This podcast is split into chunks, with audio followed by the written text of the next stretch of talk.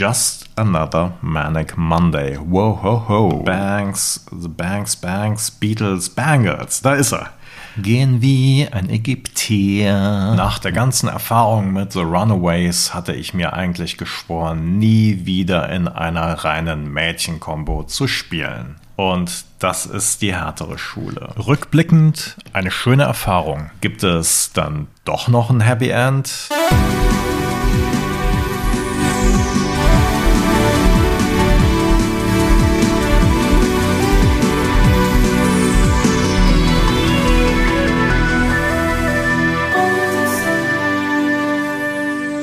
Voice of Summer, der 80er Podcast, ist zurück mit einer frischen Folge. Und nachdem wir uns beim letzten Mal eher der unbekannten 80er angenommen hatten, geht es heute wieder in die Top-Region der Charts. Es geht um eine Band, die in der zweiten Hälfte dieses Jahrzehnts auftauchte, begeisterte und nebenbei auch mit einem etwas angestaubten Klischee aufräumte. Es geht um Aufstieg und Ruhm, aber auch um die Schattenseiten des Erfolgs. Bitte anschnallen. Heute spreche ich über die All-Female Mädels Band aus Sunny, California, The Bangles. Mein Name ist Eckhard Maronde und während ich nach dem rheinischen Karneval eine extra Woche Urlaubspause einlegen musste, ist mein lieber Kollege Alex Klug, mit dem ich sonst den Podcast bestreite, aus der Hölle des organisierten Frohsinns noch immer nicht wieder aufgetaucht. Aber was ich in den sozialen Medien von ihm sehen konnte, hat er als King of Synthesize, als Gitarrist und Gitarrist, als Sänger, Rapper und Blues Brothers Verschnitt der rheinischen Jackenschaft ordentlich eingeheizt. Ordentlich eingeheizt hat uns auch unser treuer Hörer Daniel, der uns Lob, Kritik und Anregungen hat zukommen lassen. Was ihm gefallen hat? Unsere Folgen über Genesis, Europe, Cindy Lauper und Saga. Was ihm gar nicht gefallen hat, dass wir die österreichische Band Opus in unserer zehnten Folge, unserer Jubiläumsfolge, die nervigsten 80er-Hits so runtergeputzt haben. Originalzitat, die sind doch viel mehr als nur Live is Live. Okay, lieber Daniel, ist gebongt. Wir werden uns zu gegebener Zeit noch einmal differenzierter mit den Jungs auseinandersetzen. Versprochen. Jetzt aber zu einer Horde Mädels, wenn ich das mit allem Respekt und so salopp sagen darf. Denn wie das immer so bei den Stars und Sternchen der 80er Jahre ist, mittlerweile sind sie doch alle eher Damen, also in diesem Fall, und Herren mittleren Alters. Und ich möchte gar nicht sagen gesetzten Alters, denn sie können natürlich immer noch ganz ordentlich rocken. Wir kennen sie von ihren Hits Manic Monday, Walk Like an Egyptian und der Ballade Eternal Flame. Sie stehen für einen Sunny California Sound. Sie haben in den 80ern über 10 Millionen Platten verkauft. Sie waren die erste All-Girl-Band, die in den US von A fünf Top 10 Hits hatte. Und sie hatten einen bekannten Edelfan, der ihnen irgendwie auch zum Durchbruch verholfen hat. Zumindest hatte er einen gewissen Anteil daran. The Bangles also. Und wir gehen der Reihe nach vor. Wer sind die Bangles überhaupt? Woher kommen sie? Wenn ich nämlich richtig in meine Erinnerung krame, dann war Manic Monday irgendwie ihr erster großer Hit. Aber die Band galt gar nicht als echter Newcomer. Schauen wir einfach mal, was ist vor 1986, vor Manic Monday alles passiert. Dann wollen wir mal tief zurück in die Vergangenheit eintauchen, nämlich ins Jahr 1981 und in die Vororte von Los Angeles, Kalifornien. Da nämlich gibt es folgende Konstellation. Familie Peterson hat zwei Töchter. Das klingt wie ein Märchen natürlich. Vicky, Jahrgang 1958, die seit ihrem neunten Lebensjahr eine E-Gitarre ihr eigen nennt. Und Debbie, Jahrgang 1961, die irgendwann ein Schlagzeug geschenkt bekommt. Und die Familie hat eine große Garage, wo die beiden üben und beschließen, zusammen eine Band zu gründen. Und die beiden suchen weitere Musikerinnen und setzen eine Annonce in die Zeitung. Es meldete sich darauf Susanna Hoffs, selbst Gitarristin und Sängerin, bislang ohne Banderfahrung. Soweit so amerikanisch, man denke an die Garage, in der geprobt wird, so langweilig.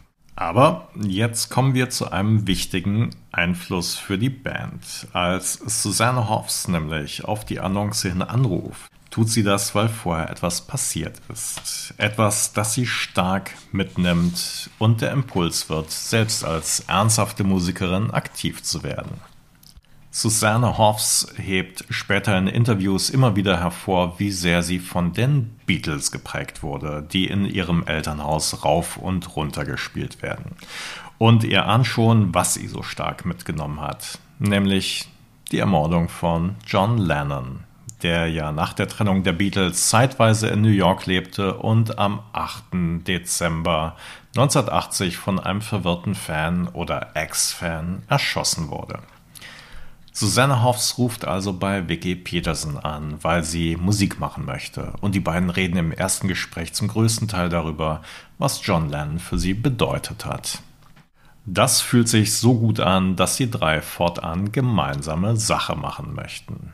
Sie nennen sich The Banks, rekrutieren mit Anat Zelinskas eine Bassistin und tingeln erst einmal durch die Garagen und Kellerräume der Elternhäuser und kleinere Clubs, wo sie vor wenigen, also wirklich wenigen Zuschauern auftreten.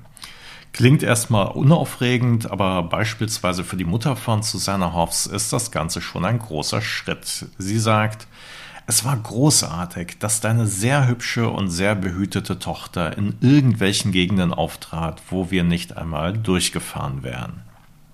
Was machen die vier für Musik? Man könnte es so zusammenfassen.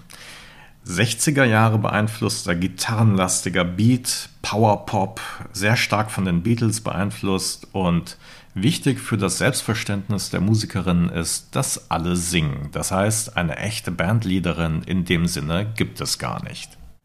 Danach geht alles schrittweise immer weiter in Richtung Erfolg. Die vier nehmen eine Single auf, die dann von einem begeisterten Radiomoderator gespielt wird.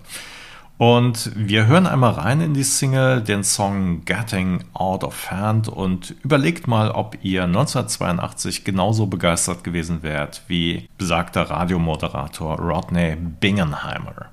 Wir hören rein, den Song findet ihr wie immer in unserer Spotify Playlist.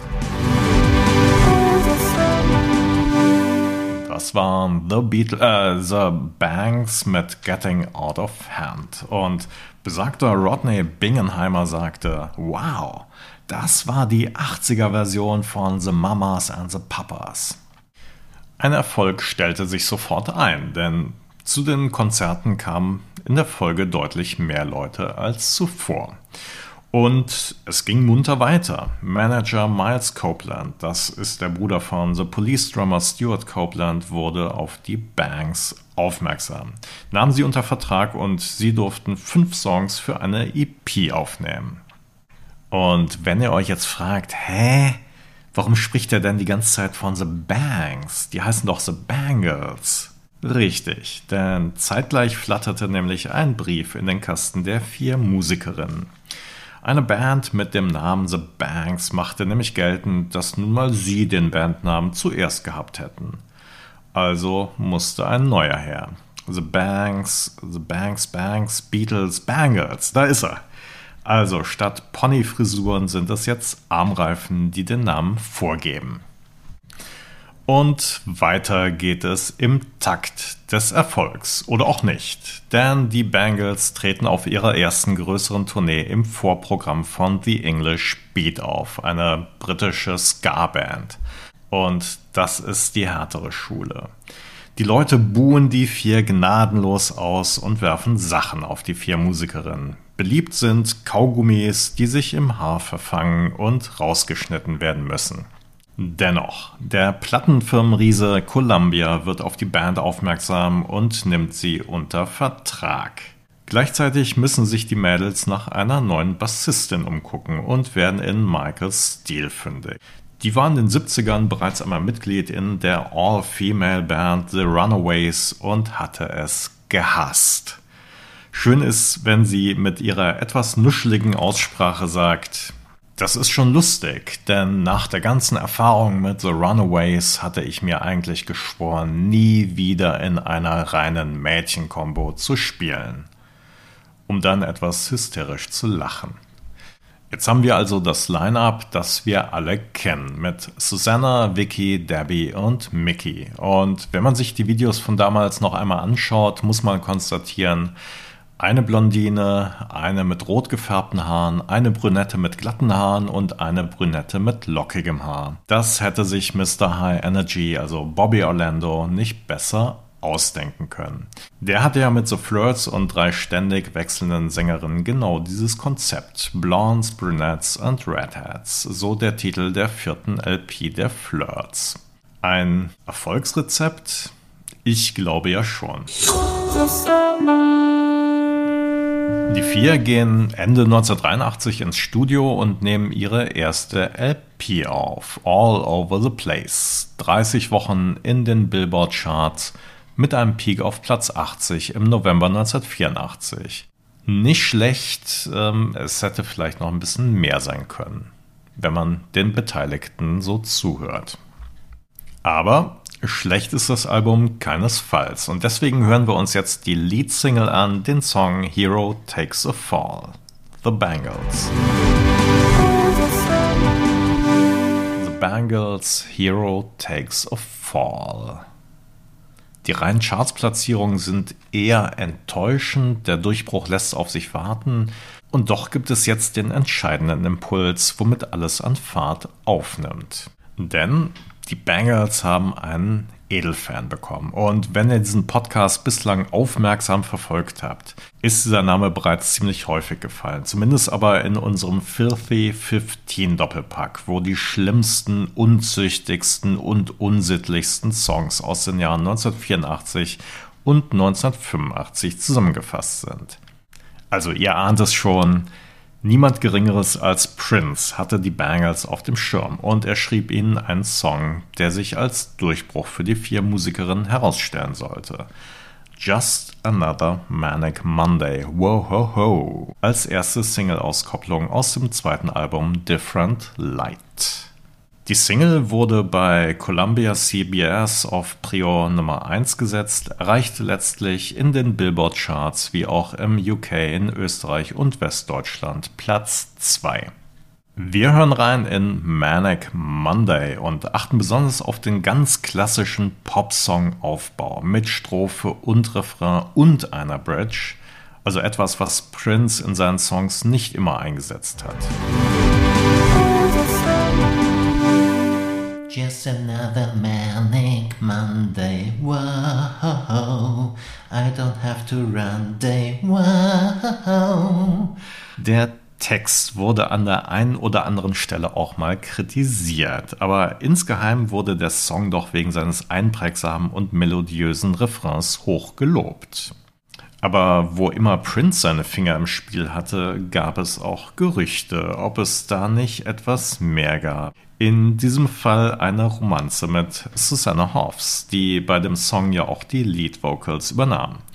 Dazu sagte Susanna Hoffs später in einem Interview, es gab nie etwas Romantisches zwischen uns. Es war nur diese Art von unangenehmer Beziehung, also awkward relationship, was auch immer genau damit gemeint ist. Später gab sie sich in einem Interview etwas aufgeräumter. Sie sagt, eine weitere wirklich liebenswerte Erinnerung war, als er, also Prince, uns eines Tages zu sich nach Hause einlud. Wir hingen alle rum und plötzlich sagte er, lass uns zum Sunset Sound gehen und Musik spielen, wie alle fünf. Wir gingen in seinen speziellen Raum im Studio und er hat alle Arten von Ausrüstung für uns aufgebaut. Alles, was er tun wollte, war Bangle-Songs spielen. Und er kannte sie alle. Wir haben uns alle nur angeschaut, wie, er kennt sie alle, was ist los? Wir blieben alle bis 3 Uhr morgens auf, wir zogen unsere Schuhe aus und tanzten in unseren Socken, während Prince spielte. Er liebte es einfach Musik zu machen, nicht für irgendeinen Gewinn, nur um zu spielen, weil du es liebst zu spielen. Das war diese Nacht, das werde ich nie vergessen. Die Bangles haben also endlich Erfolg, großen Erfolg und eigentlich sollte das Grund für Zufriedenheit sein und ja, zu sagen, yes, jetzt läuft es richtig gut. Aber letzten Endes sind hier schon dunkle Wolken am Horizont aufgezogen.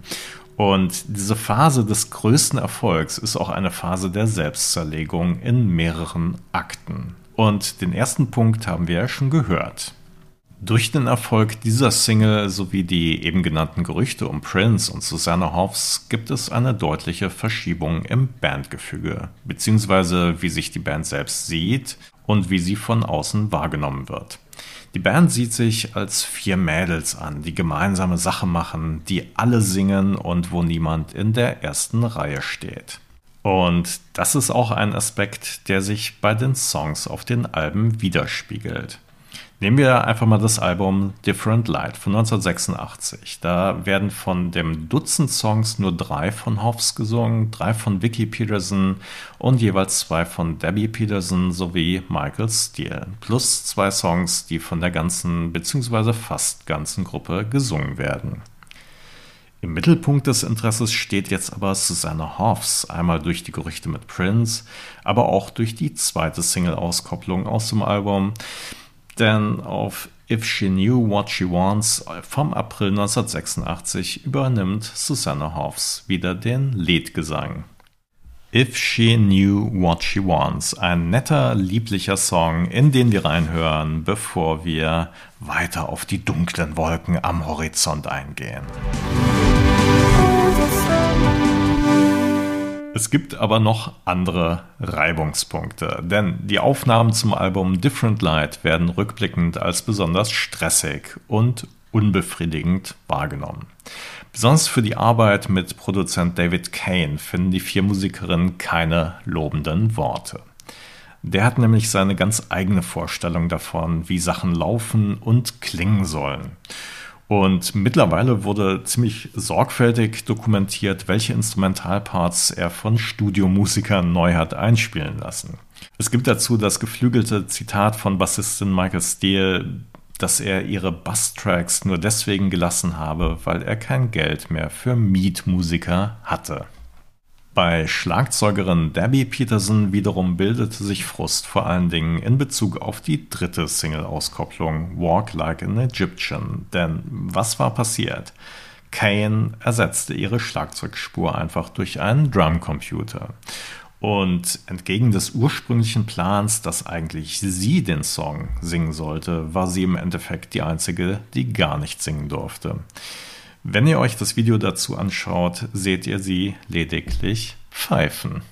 Wir hören auch hier rein und schreibt mal in die Kommentare, ob ihr bei diesem Song nicht auch eigentlich immer an die Coverversion von Die Ärzte denken müsst. Gehen wie ein Ägypter, walk like an Egyptian, wird übrigens der bis dato größte Erfolg für die Band und erreicht Platz 1 nicht nur in den Billboard-Charts, sondern auch in Belgien, den Niederlanden, Spanien, Kanada, Australien und Westdeutschland. Die Bengals haben also ihren größten Hit mit einem Song, an den nicht alle von ihnen besonders gute Erinnerungen haben.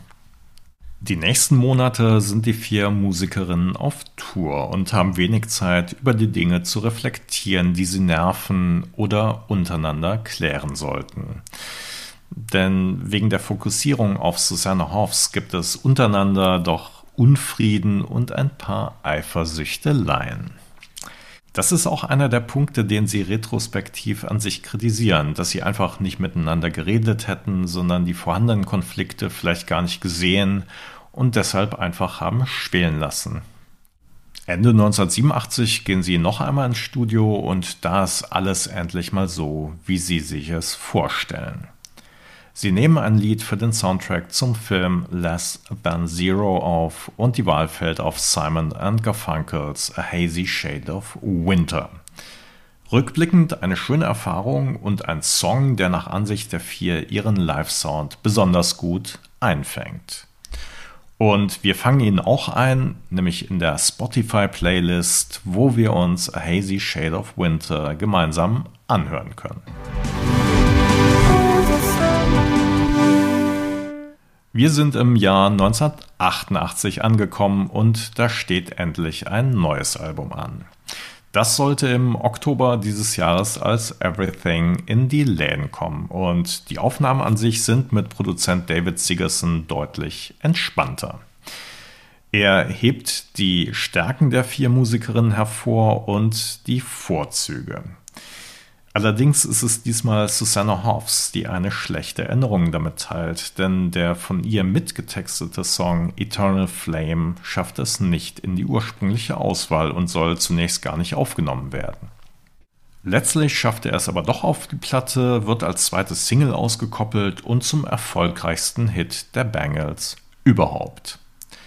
Und bevor wir auf die finalen Probleme eingehen, die zum Split der Bangles geführt haben, erfreuen wir uns an dieser Ballade, die wir wie immer in unsere mittlerweile umfangreiche Spotify-Playlist einfügen.